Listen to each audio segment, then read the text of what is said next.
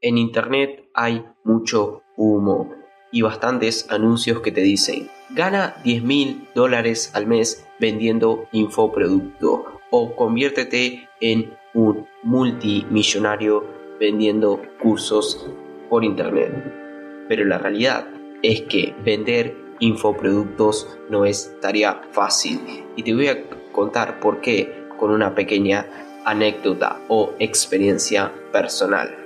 Pero antes de comenzar con este episodio, quiero comentarte que si estás necesitando un sitio web o una tienda online, tanto para tu negocio, marca personal o algún otro tipo de proyecto, recuerda que me puedes contactar a través del formulario de contacto o el botón de WhatsApp que puedes encontrar en mi sitio web de facundocaceres.com para que yo con gusto te ayude a lanzar tu sitio web en menos de dos semanas.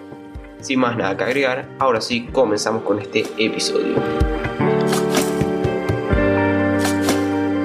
Hola, bienvenido, bienvenido a un nuevo episodio del podcast de negocios digitalizados. Mi nombre es Facundo Cáceres. Como te comenté al principio de este episodio, hoy vamos a hablar sobre la realidad de vender infoproductos. Seguramente en más de una ocasión habrás visto en YouTube, en Facebook en Instagram el típico anuncio que te dice gana 10 mil dólares al mes vendiendo infoproductos o conviértete en multimillonario vendiendo cursos por internet. Que ojo, tampoco estoy diciendo que lo que digan esos anuncios sea mentira. Obviamente que uno puede vivir de vender infoproductos pero el punto está en que estos anuncios te los pintan vender infoproductos tan fácil como si fuera de que de la noche a la mañana uno va a empezar a ganar 10 mil dólares al mes vendiendo infoproductos. Pero la realidad es que vender infoproductos no estaría nada fácil. Y te voy a contar por qué una pequeña anécdota de vender infoproductos por internet que la verdad es que no terminó nada bien. Yo recuerdo que hace aproximadamente algunos meses antes de lanzar el podcast y empezar a grabar videos para mi canal de YouTube, me motivé con los típicos anuncios que aparecían en internet de que podía uno vivir los infoproductos, empecé a crear un curso digital en el cual explicaba a cómo crear una tienda en Shopify. Estuve por aproximadamente un mes entero creando la estructura del curso, las diferentes clases, editando las clases, etcétera, ¿no? Todo el proceso que conlleva crear un curso desde cero. Y después lo lancé al mercado y al final me di cuenta de que tan solo dos personas se inscribieron en el curso. Imagínate qué gran decepción sufrí en aquel entonces. Un, un curso que me había costado horas en crearlo, tan solo dos personas se inscribieron en el curso. Y cabe mencionar que estas personas que se inscribieron en mi curso fue gracias a que la plataforma de Udemy, que fue la plataforma que yo utilicé para alojar mi curso, promocionó el curso que yo creé. Porque si no fuera por eso, directamente no vendía ni a una sola persona. Y te lo digo en serio, si es verdad de que hoy en día las barreras de entrada han bajado drásticamente para poder vender infoproductos, eso no significa que sea tarea fácil y que uno de la noche a la mañana va a empezar a vivir de vender cursos o vender infoproductos. No, no, no, no.